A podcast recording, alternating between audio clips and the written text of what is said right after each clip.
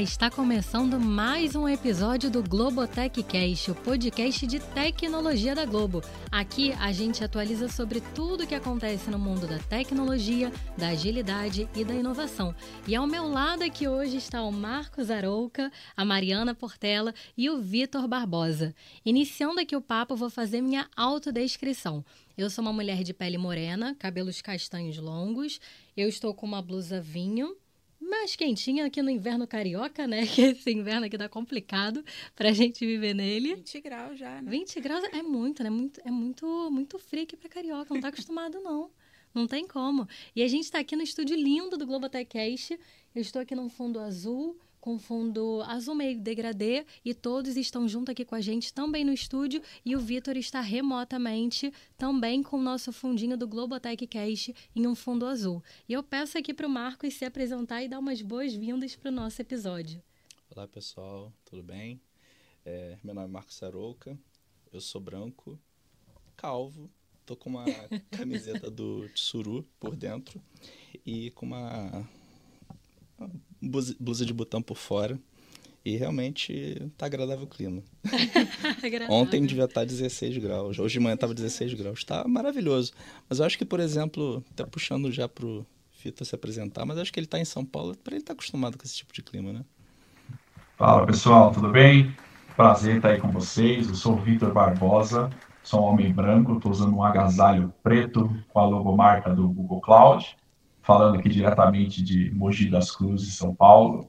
E, curiosamente, aqui também tá 20 graus hoje. 20? Nossa. Aí tá bom demais para vocês, já estão acostumados. Tá, 20 graus aqui dá até para pegar uma piscina.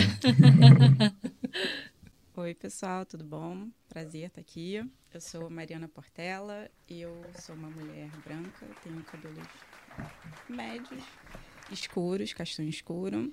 Tô com um blazer e blusa preta e é isso. Tá animada aqui para Cash? Olha, agora que começou eu fiquei mais nervosa, confesso. Relaxou. E aos poucos você vai sentindo mais em tá casa tá aqui. Tá, tá? bom. é sempre a primeira fase. Depois se acostuma e fica tranquilo. Depois você nem vai sentir o tempo passar. E tá os bom. nossos ouvintes aqui também não. Tomara, tomara. Obrigada aí, pessoal, por estar presente em mais um episódio. A gente sabe o quanto que essa parceria com o Google é muito satisfatória aqui para Globo e a gente espera continuar ainda muito tempo com vocês. E bom, iniciando, a gente sabe que a Globo e o Google estão juntos há muito tempo e que essa parceria permitiu que a gente avançasse de forma muito rápida com algumas entregas e sobretudo com os nossos produtos. Relativamente recentemente a gente teve a entrega do Big Brother Brasil e a gente sabe que para a gente conseguir gerenciar, monitorar e observar ali a plataforma envolvida no cloud da entrega do Big Brother é muito complexa e é muito desafiador. E aí eu queria fazer uma pergunta para Mari, para o Vitor, para o Marcos também que está com a gente. É, quais são os desafios que a gente teve para conseguir monitorar essas plataformas na cloud? Bom, vou começar aqui, né? É, como alguém que faz parte do time de monitoramento da Globo, que participou de todo o processo de foundation liderado pela, pela equipe do Arouca. É, bom, eu acho que um desafio muito básico, assim, de primeira, assim, é o tamanho, né? Nós temos muitos times, muitos serviços, então, para entregar um programa como o Big Brother, envolve muita gente, muitos times, enfim. Então, a gente, de alguma forma, tem que não pode limitar o acesso desses times a ferramentas de monitoramento e observabilidade que tanto que o, a Google Cloud oferece, né, de uma forma uhum. tão robusta, mas a gente também tem que criar processos para que essas informações cheguem de forma rápida e assertiva para que a tomada de decisão também seja rápida. Então, eu acho que um grande desafio é, é, orquestrar isso tudo e não limitar o acesso dos times a ferramentas necessárias, entendeu? Com certeza. E assim, quando a gente fala de Big Brother, a gente já pensa que realmente tudo tem que ser muito rápido. Ele não tem muito tempo de resposta, nem de você pensar o que fazer, como agir. E aí, mais ou menos, é qual que é. Como que vocês se encontram, vocês se enxergam quando estão diante de um reality como esse, em relação ao tempo que vocês têm para fazer esse monitoramento? Tem que ser tudo antes, né? Então a gente tem que prever situações, é, organizar os times, organizar é, contatos, isso é muito importante também. E, e assim, na hora é tensão. A gente está falando muito de Big Brother, mas tem outros programas aí que também são igualmente importantes, e, enfim. Mas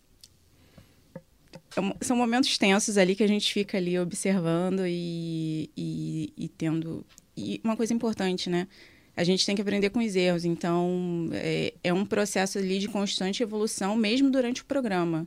Né? Não só um programa ao vivo, mas todo, é, todo o programa em si.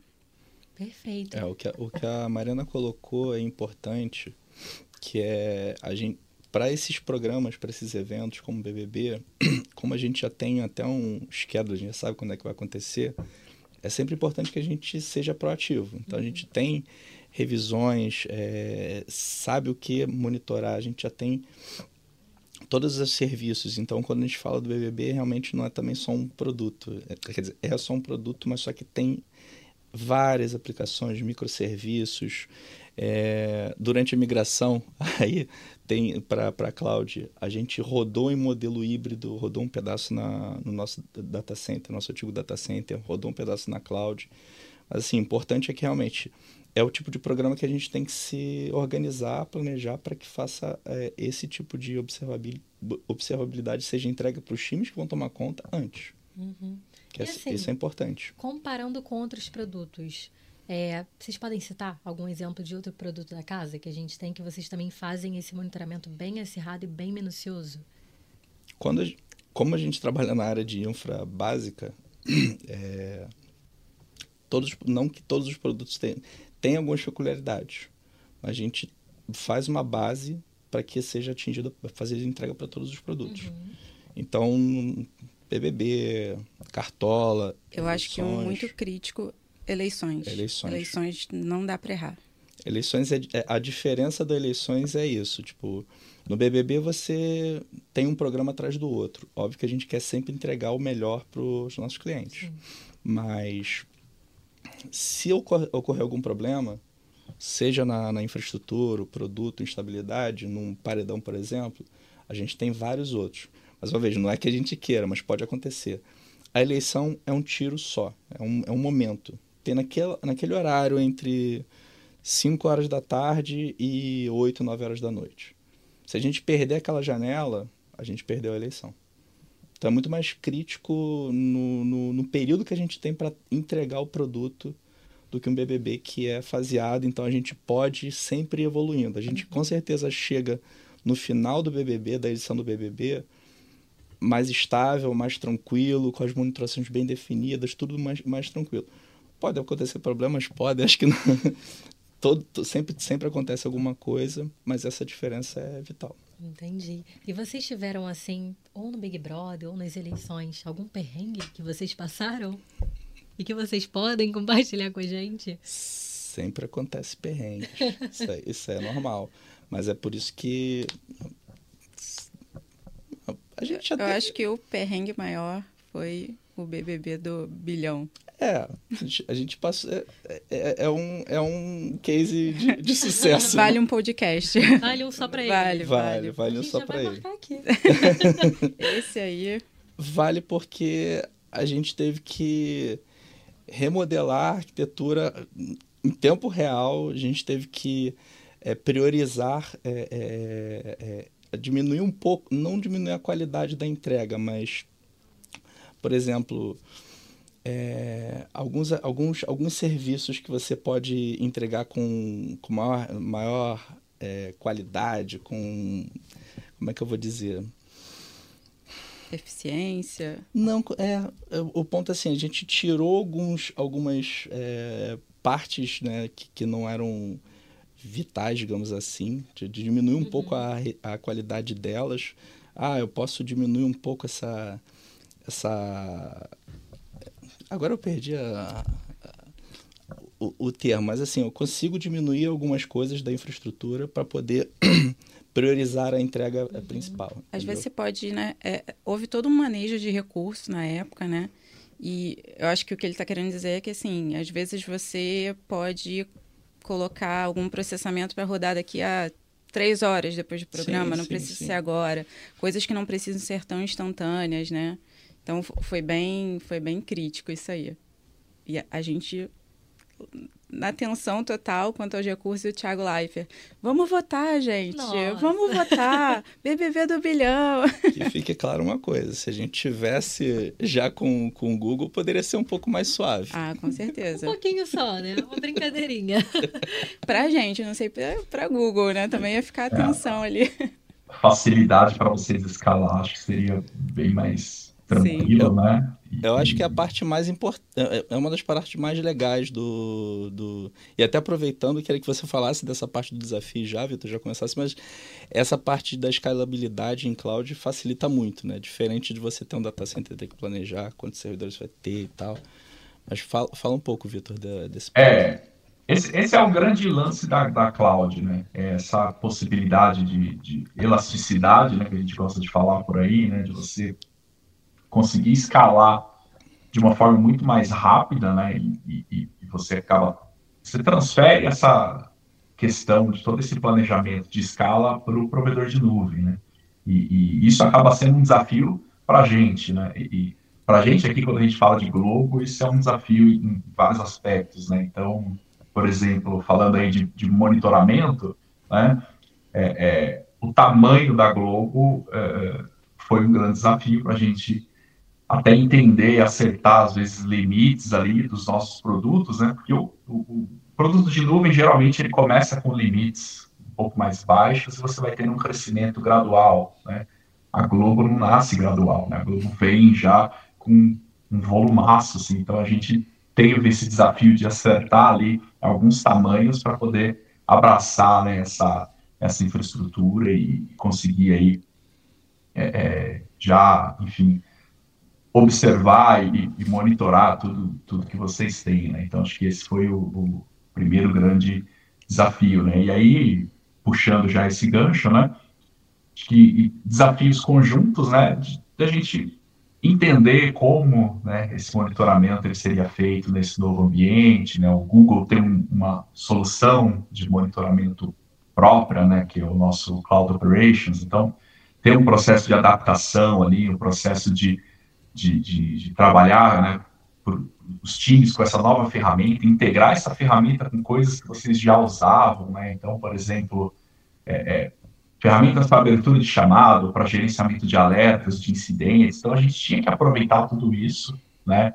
E, e não dava tempo de reinventar a roda, né? Então, tinha todo esse desafio também de, de, de ter uma adaptação do, do produto para a realidade ali do, do, que vocês têm, né? Então, é, foi uma, é uma aventura bem, bem legal aí que a gente vem vivendo. E Vitor, aproveitando aqui o que você comentou, queria que você compartilhasse um pouquinho para gente, um pouco dos bastidores do processo para abraçar toda a estrutura aqui da Globo.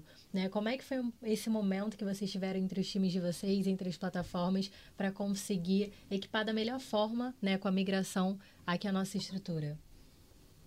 A gente teve desde de é, é, estudo de capacity, né, estudo de capacidade, de, de, de, entender se a gente precisava, o que, que a gente precisava preparar do, do, do campo aqui, né, do ambiente para receber vocês, até é, é, preparo dos times mesmo e, e disponibilizar equipes ali para acompanhar. É, eu participei dos primeiros, dos primeiros workloads aí que, que, que a Globo rodou com a gente, né? então eu participei dos primeiros testes, é, é, todas as preocupações com, com carga e, e, enfim, monitoramento. É, para mim, pessoalmente, foi muito legal, porque foi a primeira vez que eu vi, por exemplo, de bastidor, como que é uma transmissão ao vivo, né? Um, um live production, como que isso é feito por de dentro ali da e televisão. Como foi o né? sentimento? Ah, foi muito bacana, assim, foi, foi muito louco, porque é, é um, é um tipo de workload diferente, porque você não pode errar, não pode falhar, e, se tiver uma falha, cara, tá ao vivo. E aí, o que, que a gente faz? Ah, solta um replay aqui, bota um comentário isso, não sei o quê. Então, você tem um, um, a magia da televisão, ela, ela é um negócio é, é impressionante aí para coisas ao vivo, assim, né? Então, isso foi, foi bem legal, assim, foi uma, é uma coisa que eu, que eu guardo assim, para mim aqui, eu não esqueço desse de acompanhar isso e a gente tinha toda essa preocupação de, de se a gente, né, como que ia ser a nossa carga aqui, é, a nossa capacidade para sustentar esse tipo de evento e foi tudo, foi tudo bem, assim, graças a Deus, né? dormi bem tranquilo depois.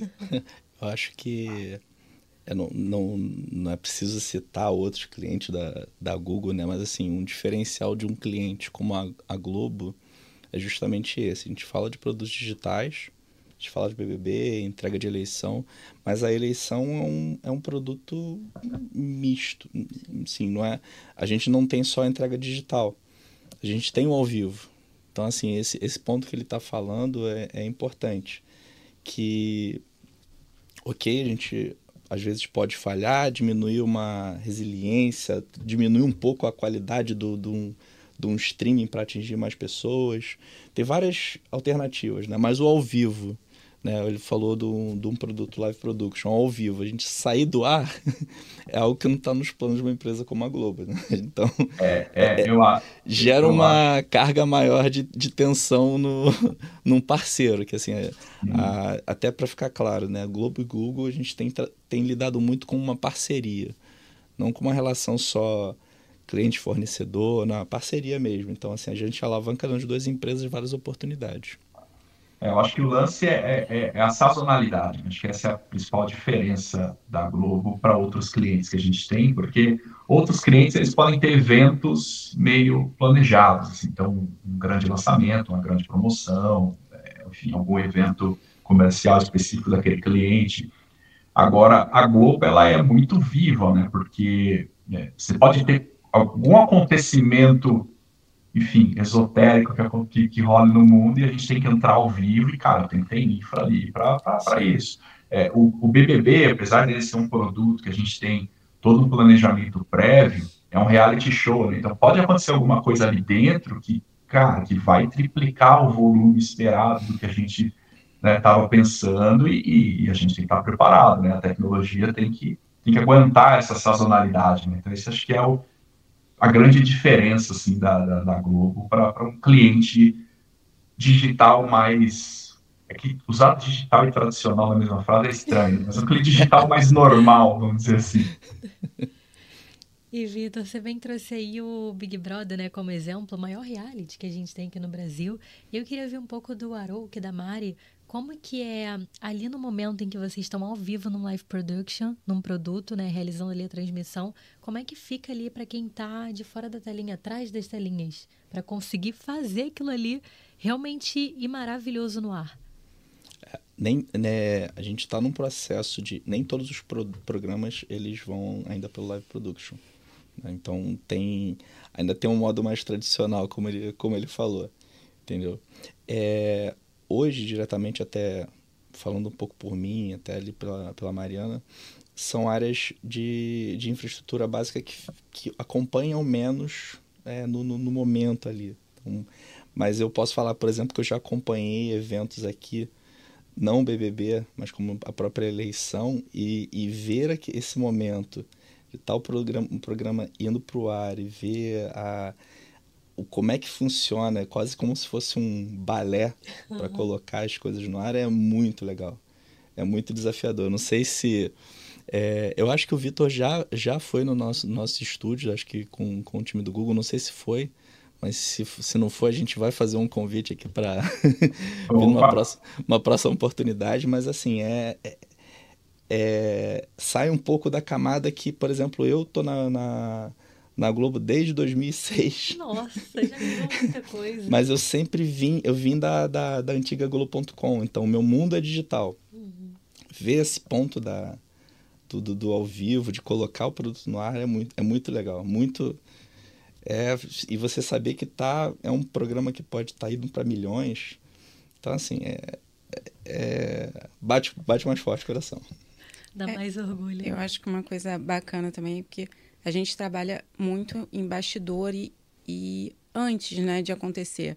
Então, quando você vê um negócio acontecendo tudo certinho, tudo bonitinho, é, nenhum amigo seu reclamando do, lá no, por mensagem que está atrasando e tal, aí, putz, é, deu tudo certo, tudo que a gente planejou foi bem.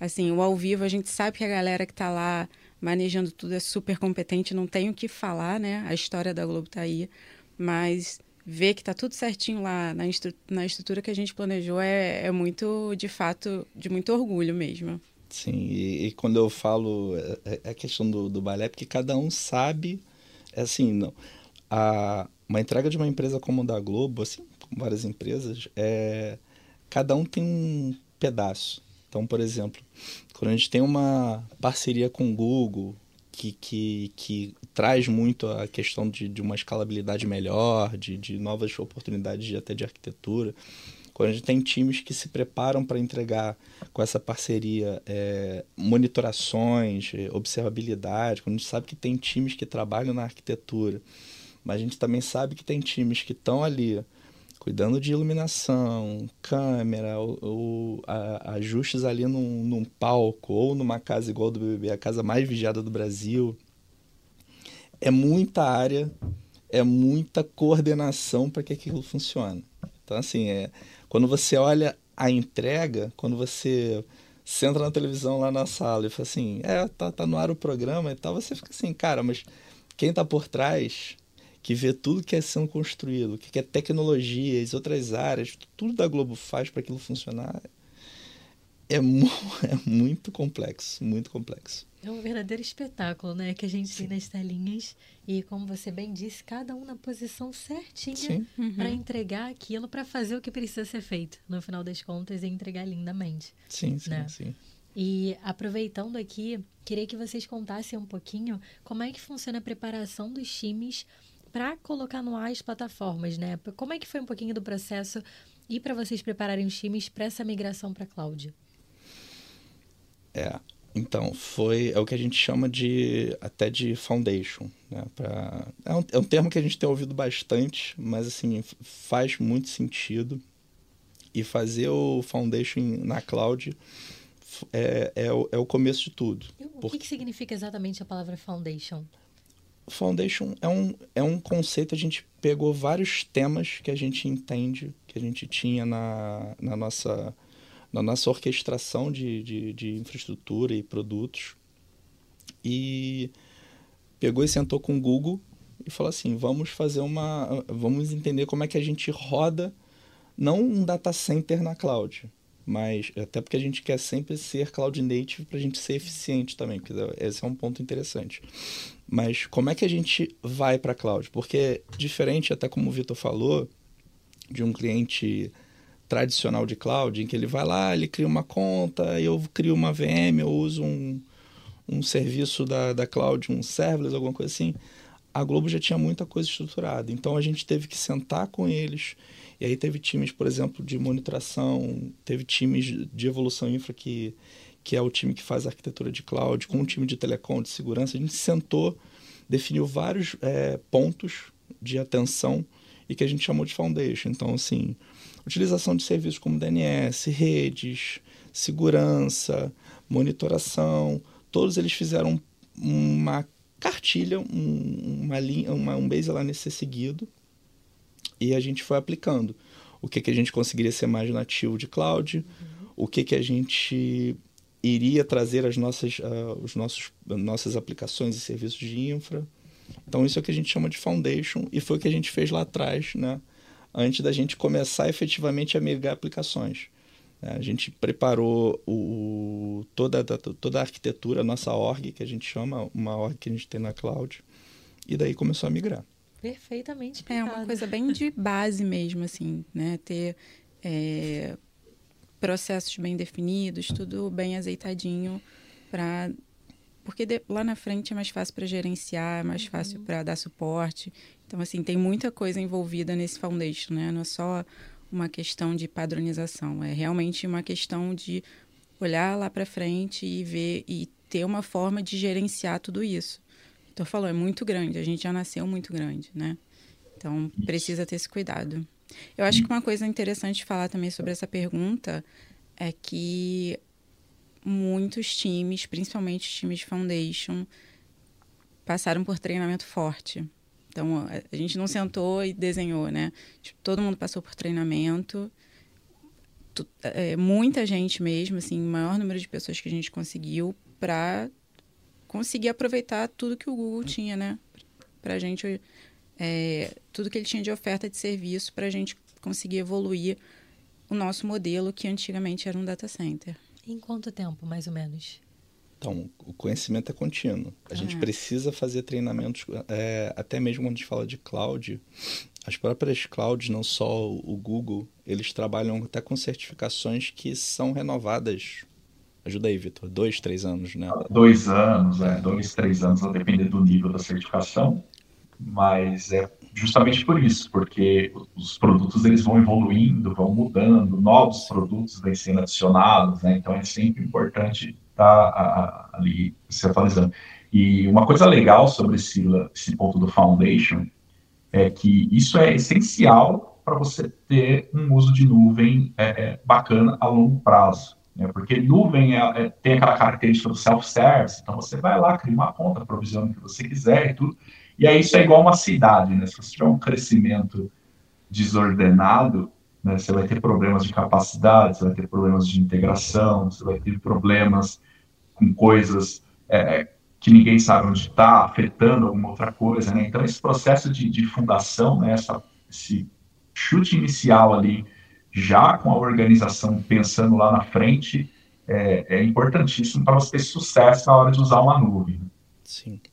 E, e aí, respondendo o que você tinha falado sobre como é que a gente fez o treinamento, a gente se preocupou primeiro com os times que iam estar mais focados no Foundation. Uhum.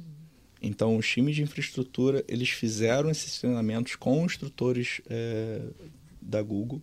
Né? Então, teve muito essa troca, esse aprendizado, até para que, como a Mariana falou, a gente cons conseguisse chegar lá. Porque é, cada cloud então, tem um modelo de on-premise, é um modelo que a empresa define muito do, do mercado mesmo, mas cada cloud tem as suas peculiaridades.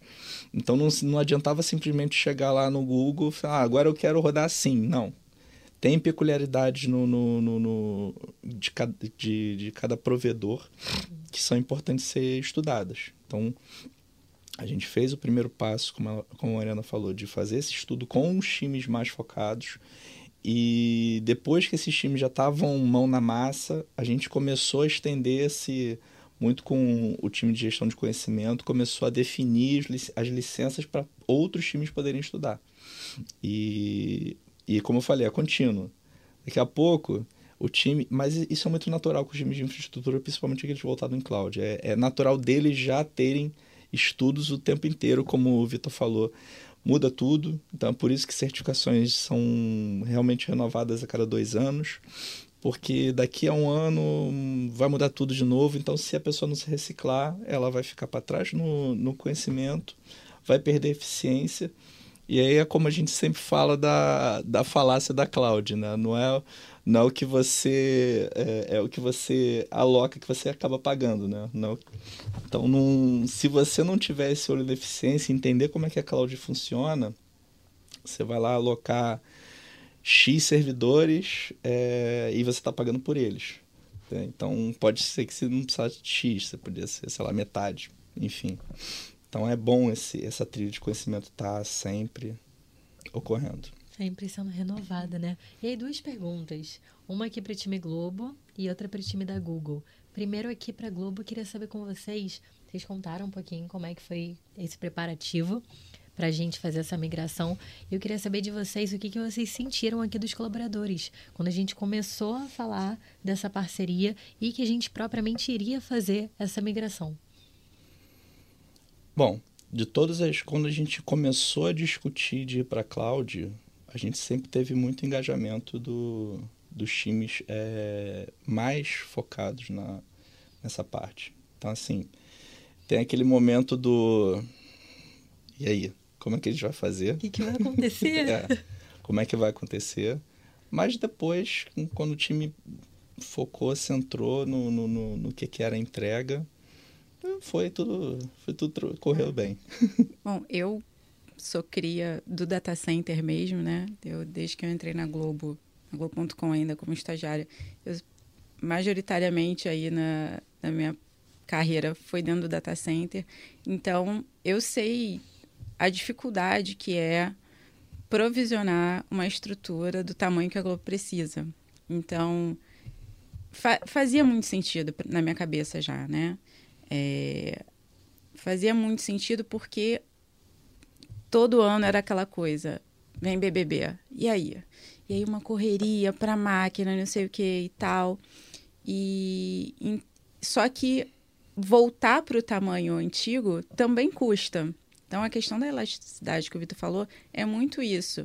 E acaba que era um custo tanto de provisionamento quanto um custo de retirada. Às vezes não tinha retirada. Então, assim, a, a gente já estava num nível de maturidade que fazia sentido. Eu acho que todo mundo já tinha um pouco dessa ciência que necessitava dessa elasticidade, porque a gente estava crescendo muito nesses eventos. Então, acho que foi, assim, acho que foi uma adoção majoritariamente tranquila por parte da, dos times, sabe? E vocês sentem que cada vez tende a melhorar? Os times tendem a ficar cada vez mais confortáveis com a utilização da cloud? Sim, sim, com certeza. Porque a, uma das diferenças do, da, desse modelo é que justamente a gente consegue experimentar é, é, produtos e serviços da cloud que a gente não teria como fazer na, num modelo de data center. Né? Então, assim, e, e até mesmo, como a Mariana falou, algumas coisas que a gente precisava fazer, como projetar o crescimento no, do, do próprio data center, era algo que em algum momento você tem que projetar mais, obviamente. Uhum. A Globo tem modelos de, de, de, entrega que são sazonais ou produtos como o BBB. Então, assim, a gente tem que sempre tentar ir para o topo dado o paredão do bilhão e meio, a gente viu como é que era. Então, assim, é esse tipo de produto e esse tipo de entrega que a gente fala assim, é o melhor cenário mesmo para uma empresa como a Globo é ir para cloud, porque a gente consegue ter, além dessa, dessas possibilidades de, ser, de ter esses novos produtos, a gente poder ter uma folga na, na, na, na nossa escalabilidade, poder ter tranquilidade em fazer um produto ao vivo, é, ao mesmo tempo que está acontecendo um produto ao vivo, que a gente tem uma uma estrutura mais elástica ali em uso, mas acontece algum, algum desastre, acontece isso e a gente vê aquela chamadinha da Globo de que aconteceu alguma coisa, os nossos acessos foram para cima, então assim. Aí eu passo um pouco o problema para o time do Google quando a gente fala de escalabilidade, que é agora a bola é com você. então alguns times ficaram, ficam até. É, a gente não, não deixou de se preocupar com isso, mas a gente agora tem uma parceria, a gente tem que não precisa ficar com esse olhar do ah, e, e, esse ano, quantos servidores a mais eu tenho que colocar no meu data center? Uhum. Sensacional. E agora eu estou muito curiosa para saber do Vitor como que a Google recebeu essa parceria aí com a Globo e para conseguir organizar nossa estrutura em termos de plataformas, em termos de cloud. Como é que foi isso aí dos times de vocês? É, assim, foi... É foi bem bacana porque a preocupação era muito grande, assim, né, por conta dessa questão do tamanho e tudo. E, eu, eu, eu, lembro que eu estava em casa assistindo o Jornal Nacional com a minha esposa e saiu uma matéria, né, no Jornal Nacional dizendo que a Globo tinha fechado uma parceria com o Google e tal, e a gente ficou Você assim, falou cara, aquele, mãe, eu tô lá, sou eu. Falou, cara, é, é, olha o tamanho disso, assim, tá saindo no Jornal Nacional, cara. Esse negócio, isso, isso não pode dar errado, né, porque ó, olha o tamanho, né, e, e a gente, esse desafio de receber a Globo com o Big Brother batendo na porta num ano que também tinha eleição e Copa do Mundo. E assim, cara, é, é, é a gente brincava que é, a Globo é Black Friday todo dia. Né? A gente tem o cliente e-commerce, né, tem aquela questão o ano inteiro uma tranquilidade, de repente Black Friday é uma loucura. Cara, assim, Globo chegava com BBB, a loucura da Black Friday todo dia durante o programa, né? Com, enfim, uma Black Friday diária, né?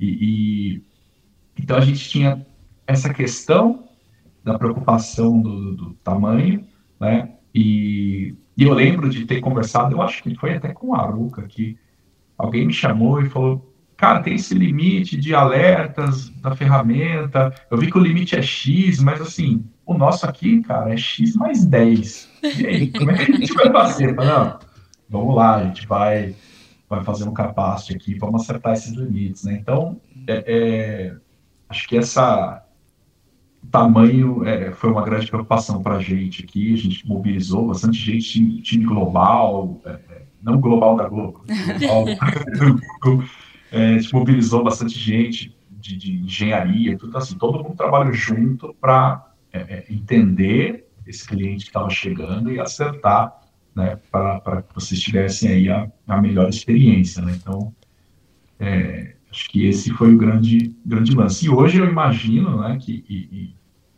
hoje para o Google, assim, o Google tem que crescer considerando a Globo. Então, pensa no desafio, né? A Google tem que crescer aqui considerando o crescimento também da Globo, né? Considerando o crescimento dos outros clientes, mas é, é uma situação em que não, não caberia uma outra forma de relacionamento que não fosse realmente uma parceria de falar, gente, vamos junto, porque é, é, é uma coisa muito grande. Sim, sim. É, agora, deixa eu aproveitar e, e chavear um pouco. Assim, qual, para vocês, qual a diferença? Eu não sei se cabe um pouco ali para a Mariana e o Vitor é, complementa. Mas qual é a diferença entre monitorar um ambiente mais on-premises e estamos na cloud? Como é, como é que é essa, essa diferença? Bom, do meu lado, primeiro eu vou dizer que depende, né? Depende como você vai para a cloud, né? Enfim, há várias maneiras de ir para a cloud, mas se você quiser aproveitar tudo que ela tem a oferecer, eu acho que a grande diferença é você realmente deixa de se preocupar né, com infraestrutura básica ali no sentido. Eu, voltando aí ao assunto, né, sou cria do data center, então eu monitorava absolutamente tudo, né? Hardware de telecom, servidores, mas eu monitorava também ar-condicionado, monitorava temperatura, esse tipo de coisa a gente não tem mais essa preocupação. Porém, a gente tem outras preocupações, né? A gente é, utiliza serviços da Google, então a gente tem que monitorar também a disponibilidade desses serviços que a Google oferece para saber o impacto nos serviços que a gente oferece para os nossos clientes. Então, e, e também tem toda uma questão de né, sair de, de aplicações estavam só num servidor e a gente ir para uma estrutura de microserviços, enfim. Eu acho que o Vitor até pode falar bastante disso aí. Isso. É, é o, grande desafio é a mudança de paradigma, né? Porque quando você está rodando on-prem, você tem essa infraestrutura mais tradicional, né? Então, você está muito na linha do monitoramento. Né? Então, você, você tem um recurso, aquele recurso existe, né? ele, ele, ele, existe tanto que ele é palpável, você pode ir lá no data center, fazer um carinho nele, você dá um nome para ele, cobra uma etiqueta, né? então, enfim. E eu conheço é. pessoas que dão nomes aos seus servidores de estimação. É, tem o teu servidor ali tem um carinho especial, né? E, e, e, e aquilo, ele, ele existe ali, então você monitora realmente aquele recurso, tudo que ele tem, todas as saídas e alertas físicos, né? Se tem um disco alarmando, por exemplo, de um servidor, uma fonte, né? Alguma coisa assim. É, quando você vai para a nuvem, esses recursos eles começam a deixar de ser tão palpáveis assim, porque a velocidade com que você sofre máquinas virtuais ali é muito grande. Então, é, é, como que eu monitoro, né? E aí a gente começa a ter uma troca de, de, de termo, né? Quando a gente fala de, de monitoramento de nuvem para observabilidade. Então, a diferença de monitoramento com observabilidade é que a observabilidade você começa a olhar de uma forma mais ampla, né? Então, é, o principal desafio quando você vai para a nuvem é, no on-prem eu monitoro minha rede, monitoro os meus switches, enfim, os meus links. Quando eu vou para a nuvem, eu não consigo monitorar os switches da nuvem, porque eles são da nuvem. E aí, como é que eu monitoro essa rede, né? É, é, e aí muda o, o, o, mindset, porque eu não monitoro mais a rede, mas eu monitoro a qualidade né, da minha aplicação rodando ali na nuvem. Então, eu monitoro a latência daquela aplicação. Né? Então, eu começo a, os, os, sinais que eu tenho que monitorar, eles são diferentes. Acho que essa é a principal diferença aí quando a gente fala de, de um ambiente on-prem para um ambiente nuvem. E aí, uma segunda diferença que vem junto com essa questão de microserviços, né, que, foi comentado aí, é que eu começo a ter mais coisas para monitorar. Então, eu aumento a quantidade de superfícies que eu tenho que monitorar, de coisas que eu tenho que olhar, eu aumento meu, sim, meu, meu ruído de alertas, eventos, logs, enfim, um monte de coisas que eu preciso monitorar uh, e, e, eu posso me perder nisso. Né? Então, uh, hoje, a principal questão que eu, que eu recebo aqui é eu tenho um monte de métricas, tenho um monte de logs, tenho um monte de recursos, mas quando eu tenho um problema, eu não sei onde ele está. Né? Então, é, é, a observabilidade, ela entra aí, né? E eu consegui entender de onde uma request saiu, por onde ela está passando, qual que é a qualidade dessa request em cada um desses lugares, né? E, e qual é a latência, se está tomando algum erro, né? A taxa ali de erros, para enfim eu medir se o meu serviço está funcionando ou não. Então, é, é, bem diferente de eu medir se a minha infraestrutura está aguentando o meu serviço. Né? Então, eu, na verdade, a minha medição é a qualidade do meu serviço dentro da, da nuvem. Né? Então, esse é o, essa é a grande diferença. Assim, são óticas é, bastante diferentes é, quando eu olho para um ambiente data center tradicional e quando eu olho para a nuvem. E entender isso é necessário para você não monitorar a nuvem olhando para ela como se ela fosse um data center, né, é, é, uma extensão do seu data center. Né? Você vai acabar tendo alguns problemas ali de visualização indo nessa linha. É importante mudar o mindset né, como ele mesmo falou. Você não tem mais um data center. Tratar a cloud como data center, acho que você só vai, só vai se tornar mais ineficiente. E como ele falou esse ponto, é, o Vitor falou esse ponto importante, né?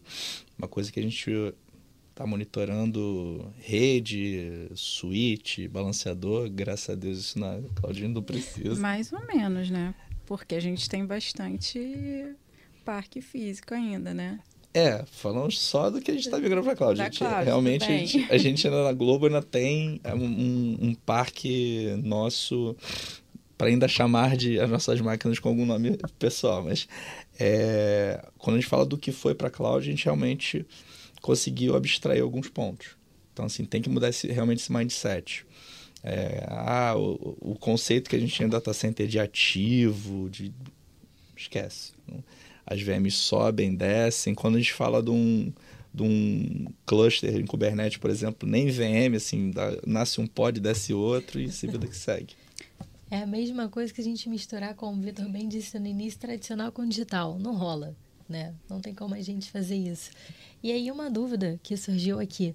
O Vitor trouxe que a gente tem um momento ali de observabilidade. Palavra difícil, né? Da gente ficar falando aqui. E citou que uma das maiores dificuldades, né, é o momento para a gente achar onde está aquele erro. E vocês, como vocês lidam com isso? Qual dica vocês têm? Qual tática vocês têm para encontrar ali da maneira mais rápida e mais assertiva esse erro? Pô, então, a questão é que nunca é na hora do erro. Você tem que sempre prever de uma certa forma, entendeu? Você tem que criar fluxos para na hora que o erro vir a acontecer, você ser capaz de identificar. Então, desde de todo o desenvolvimento da sua aplicação, é, você tem que pensar nisso. Eu acho que o Vitor tem muito a acrescentar essa questão da observabilidade, mas é desde o momento da criação da sua aplicação você tem que pensar nesse rastreamento, né, Vitor? Exatamente, é, muito bem colocado, porque assim, é, um erro, conceitualmente, é um evento inesperado. Então, se você não espera ele, você não sabe como você vai encontrar ele, nem por onde olhar. Né? Você pode ter ferramentas para fazer o tracking, tudo, mas isso quanto erro já está acontecendo. Né? Quando a gente fala de observabilidade, é, observabilidade é uma coisa que ela tem que estar no core, então desde lá do desenvolvimento da aplicação, então o desenvolvedor que está criando a aplicação ou aquele módulo, ele, melhor do que ninguém, sabe o que, que a gente tem que olhar para garantir que aquele módulo dele, aquela aplicação, está funcionando. Então, ele sabe melhor do que ninguém quais são as métricas que a gente tem que olhar, é, é quais são os logs é, que, que aquela aplicação precisa gerar para que a gente entenda o que está acontecendo com ela, entenda o que, que é aquele erro, tratar ali os erros, né, e, para que a gente consiga fazer essa correlação. E aí também a gente tem os traces, né, que são os rastreios, é, principalmente quando a gente fala de uma aplicação web, né, que é o rastrear quem chamou aquela aplicação, aquele módulo, como chamou, qual foi a resposta que essa pessoa uh, recebeu ali da, da, daquela chamada, quanto tempo isso levou. Né? Então, isso inclusive nas literaturas a gente chama de pilares da observabilidade, né? que é métrica, Então, a métrica é uma medição de alguma coisa em determinado tempo. Então, por exemplo, a CPU do servidor ou do container às 3h42 estava em 80%. Isso é uma métrica. Então, eu tenho ali um estado daquele recurso naquele momento. Aí eu tenho outro pilar que é o log, né? Então, às 3h42 com a CPU em 80%, esses eram os registros ali na minha aplicação, eram os registros ali naquele momento que estava acontecendo. Então, conectou no banco de dados, fez uma consulta, pegou esse resultado, mandou para outro lugar, aí você tem esses uh, registros, né?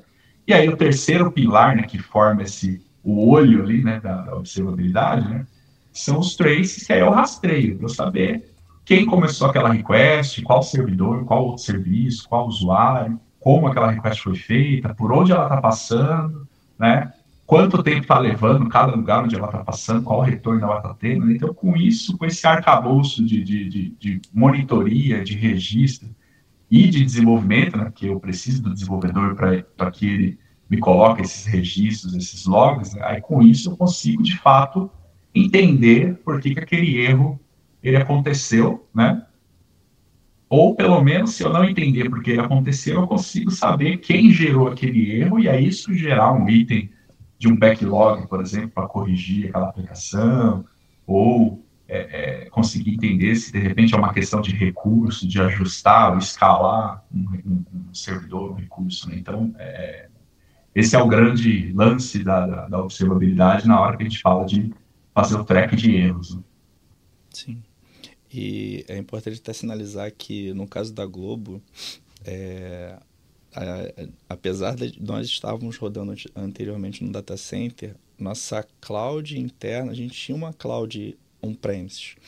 E um alavancador da, que facilitou muito a migração para a cloud foi até o próprio Tsuru, que é o nosso PAS. Então a gente já. Está fazendo propaganda. é, a gente já trabalhou, tanto facilitou a migração, quanto muito desse trace que ele está falando, observabilidade, a gente conseguiu é, acelerar tanto a ida, quanto até saber como é que esses microserviços estão. Então, isso, isso facilita muito. É, a gente tem serviços que rodam na cloud com um modelo mais tradicional IaaS, com, com VM e tal, mas a gente na cloud está tá muito focado em, em, em arquiteturas que, que demandem muito uso de Kubernetes. Na verdade, eu acho que é, Vitor pode confirmar acho que a gente grande parte é, é, uma tendência a ser Kubernetes, o que facilita. A gente adiciona mais uma camada até na nossa arquitetura, né? A gente tem lá a cloud, mas a gente com isso a gente consegue ter um pouco dessa observabilidade e consegue ter esse trace de qual aplicação, até porque o Tsuru, por exemplo, permite, permite mais essa, essa parte. A gente, com, com um time de monitoração, a gente entrega também já para o cliente, o dono da app, toda a, a visão de como é que está a saúde do, da aplicação dele. E, na verdade, só uma não. Quando a gente falou aqui mais cedo do que a gente tem um foco num, num BBB, numa eleição, mas quando a gente abre para o Tsuru, a gente tem milhares de microserviços. Então, todos eles a gente trata com o mesmo carinho. E então, para fazer isso em alta escala, a gente precisa ter muita automação e aí tem essa parte de observabilidade também. A gente acaba entregando com, com muitas ferramentas, às vezes, que ou integradas entre os times ou que os times de monitoração fazem, para a gente não ficar às escuras, porque realmente isso é vital. Não dá para a gente só esperar ser é, reativo no, no, problema, a gente tem que ser proativo. Então, proativo é muito esses três pilares que ele citou é, e eu... que a gente tenta fazer sempre. Desculpa. Eu, eu acho importante também falar que você precisa conhecer a sua aplicação e seu produto, né?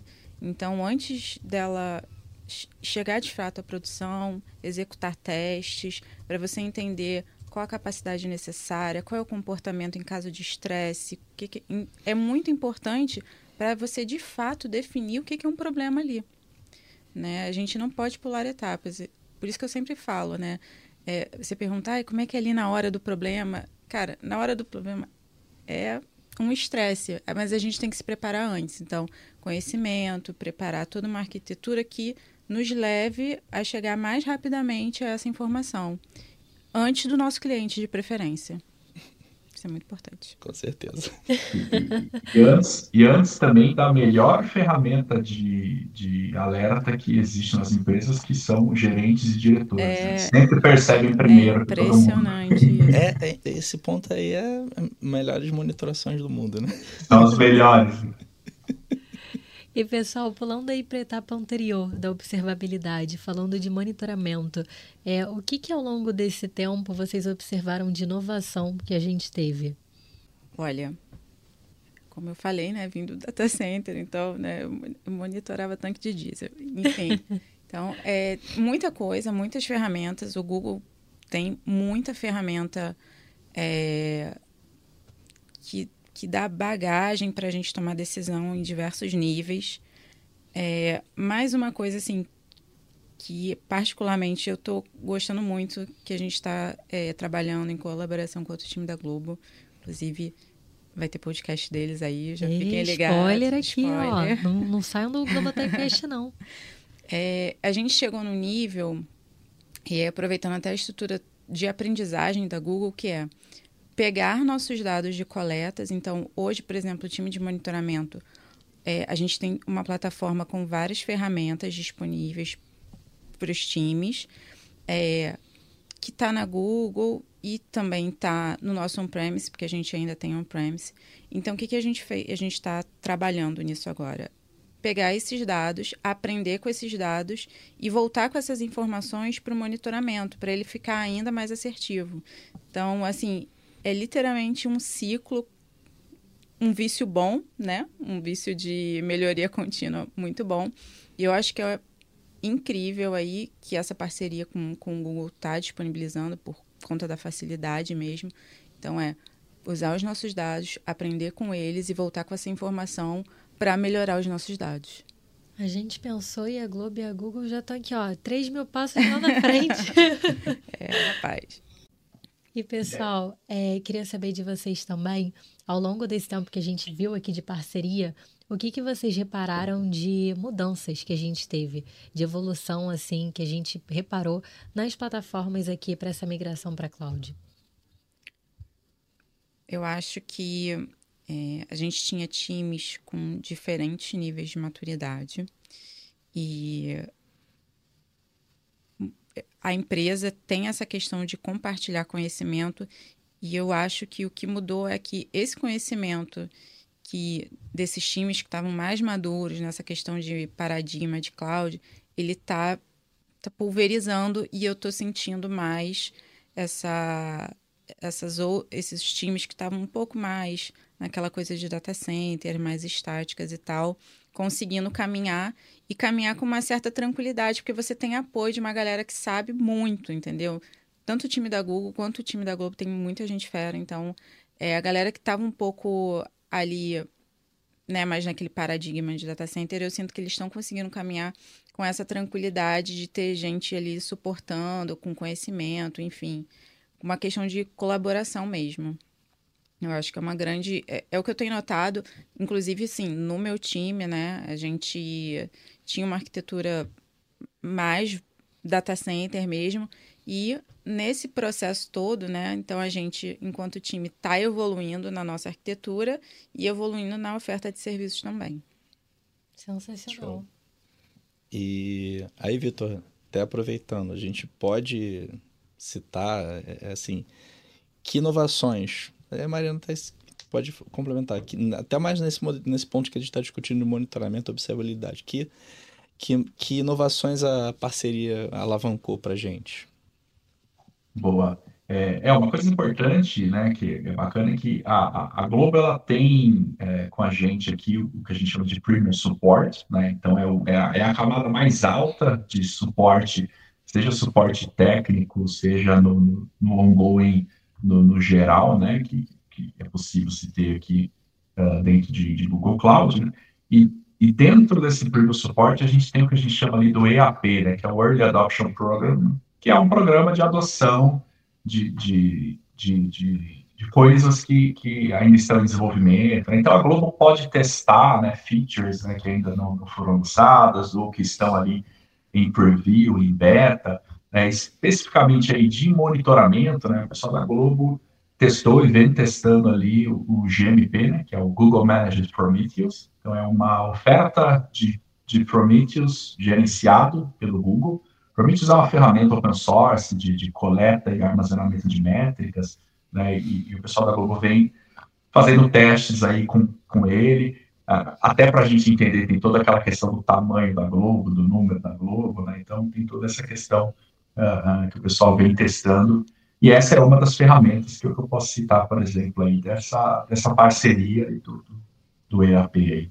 Essa questão do EAP eu acho que é muito uma relação ganha-ganha, porque a gente tem acesso a essas novas funcionalidades, mas a Google também tem todo o feedback tamanho globo, né? Então, assim, é toda uma questão de capacidade, uma questão também de necessidade. E aí é, é muito ganha-ganha essa relação. É quase que um teste de carro em produção, né? É. e até estendendo aqui, pessoal, eu não sei se todos aqui estão por dentro, mas recentemente, internamente aqui na Globo, a gente teve o nosso Hack Day né, uma maratona que a gente faz aí focada nos colaboradores do Hub Digital para eles desenvolverem algum aplicativo, algum produto que faça sentido ou para mitigar uma dor aqui da empresa ou para facilitar ainda mais algum produto, inovar de certa forma. E aí a Google, Google Cloud, entrou em contato com a gente e ofereceu várias APIs para os nossos colaboradores testarem também, ali em primeira mão, em como conseguir agilizar, otimizar as entregas. Então, essa parceria vai muito além né, do que a gente vê aqui de monitoramento também.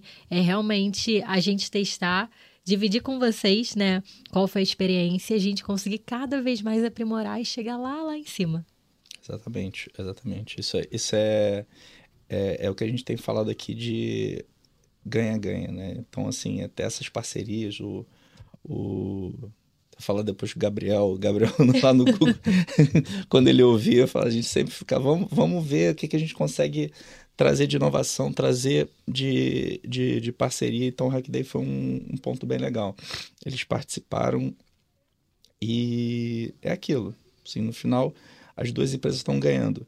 Como a gente até falou aqui, esse tipo de, de entrega é, antecipada para a gente poder testar o Google ele vai conseguir alavancar melhor a própria, a própria plataforma, produto, enfim, que ele vai entregar. É, tem um ponto que, que a gente estava falando antes, e eu, eu, eu queria voltar um pouco pro, pro, pro Vitor. Porque a gente estava falando de monitoração de grande evento, BBB, como é que foi o BBB ali, que, que a gente ainda não estava na cloud.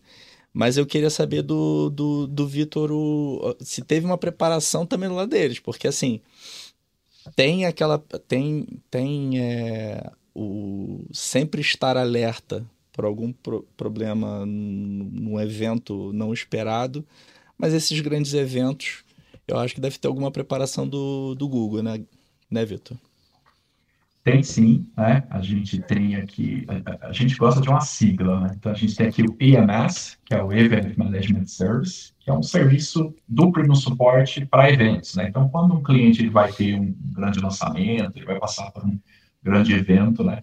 A gente é, aciona né, e cria esse EMS, e aí isso é um conjunto de atividades, né? Tem desde revisões de arquitetura, tem desde montagem de playbooks para a gente contextualizar o nosso time do suporte aqui num eventual, um eventual incidente. Então, é, o time de suporte já tem as informações ali do que está sendo usado, onde funciona, onde está rodando, quais projetos, né? o que, que, é crítico ou não, quem ele tem que acionar ou não. Né? Então, tem todo esse playbook do atendimento e tem o acompanhamento ali é, do, do evento em si. Né? Aqui também já foi um grande game changer para a gente, porque é, geralmente é um evento, é, é um lançamento de um dia, um, um pico num horário específico, e a gente está falando do BBB, que rola por dias, né? E aí a gente teve um EMS por dias, cara, com um War Room rolando aqui por dias, com turnos, enfim, sempre entrando alguém para acompanhar. É, é, eu assisti o programa inteiro, desde o primeiro dia até a final ali, é, é para olhar, e a gente tinha uma preocupação assim, cara, vai dar tudo certo. A primeira votação né, de paredão, a gente assim, cara, tinha algum paredão mais, mais polêmico, cara, isso aqui vai ser. Aí a gente, um monte de gente já entrava no War para acompanhar e tal, então é, é, foi um, um, um, processo bem bacana aqui, um EMS até maximizado, assim, né? De uma coisa que deixou de ser um evento para um, um, horário de pico específico para uma coisa que rolou por um tempo bem grande. Assim. Então, foi, foi um aprendizado bem legal para a gente também. Assim. É, esse é o grande lance dessa parceria. Né? Então, a gente está aprendendo juntos, assim, as duas empresas. Acho que isso é o mais legal. E, Vitor, você já assistia BBB antes ou primeira vez que deu essa maratonada? Ih, botando a LB vendo aí. De, de, de, começo ao final, assim, não, né? Esse foi o primeiro que eu assisti desde o início, assim, até, até o fim, junto aqui com a, com a minha esposa também. Então a gente é, acompanhou esse desde o primeiro, assim. Então eu, eu já sempre fui, eu sou noveleiro, assim, adoro novelas da Globo. A novela você sempre assistiu. Já ganhou né? ponto. Ganhou tá ponto, ganhando pontos é, aqui. Inclusive, um, um fun fact para vocês aí, no meu último aniversário, o tema do meu bolo foi Pantanal. Nossa, foto pra vocês aí. Tá, aquele ponto que eu falei de trazer ele para o EG, tá, é. tá valendo, tá valendo. e, e aí o BBB, esse foi o primeiro que eu tive que assistir inteiro. É, é, e é legal porque eu, eu olhei para o programa como telespectador e também olhando essa questão técnica, né, sabendo aqui por trás, enfim, onde aquilo estava rodando, o que, que podia dar de problema, enfim, monitorando, olhando a versão gráficos do, do, do BBB, assim, Bem-vindo assim, bem ao nosso time de infraestrutura. é assim que a gente enxerga o BBB, um olho na, no que está sendo entregue e outro olho na, no raio-x do que está acontecendo ali dentro. É, e legal lembrar, né, que não é porque está acontecendo o BBB que todo o resto para de funcionar, né? O pessoal assiste Globoplay, assiste suas séries, as suas novelas, então é, é um é um olho no peixe e outro no gato mesmo, literalmente, porque o mundo o mundo para por causa do BBB, o Brasil para, a gente sabe, mas outros produtos estão ali e a gente também toma conta deles. Então tem que dar conta de tudo. A lojinha não para, não né? Para. Aquela famosa frase. Não para. E pessoal, o que que a galera de casa que está ouvindo a gente pode esperar da parceria Globo e Google e das nossas entregas, né, em cloud para 2024? Porque a gente já, já passou aqui do primeiro semestre. A gente já está pensando lá. Bom, eu acho que produtos aí, eventos com muita qualidade, provavelmente muita interação entre o que está rolando nas telinhas e o que está rolando no digital, né? Porque cada vez está virando um só, né? Cada vez mais está virando um só. Então, eu apostaria muito nisso aí, novas soluções aí de interação e programas e produtos de muita qualidade. Sim. É, se tornar. Eu acho que de produto realmente não. Acho que não, não vou citar muita coisa, mas é, a evolução da parceria. Isso, isso sempre. Né? E, e com a parceria nós nos tornamos mais eficientes. Acho que esse ano, o, do ano passado que a gente começou a fazer migração, foi para a cloud, a gente em alguns momentos foi menos eficiente com ciência. É, algumas coisas a gente precisa remodelar na cloud, tornar mais, mais cloud native. Acho que agora para frente é realmente o quanto a gente puder alavancar com essa parceria de trazer soluções melhores para os produtos da Globo e sendo eficiente, acho que é esse que vai, vai começar a deslanchar cada vez mais por isso aí. O quanto eu consigo mais com a parceria, né, Vitor? Trazer é, o uso de cloud mais sendo suave para gente. É, internamente eu diria que realmente a gente está nesse estágio aí de amadurecimento, né? Como eu falei, existiam níveis diferentes, assim.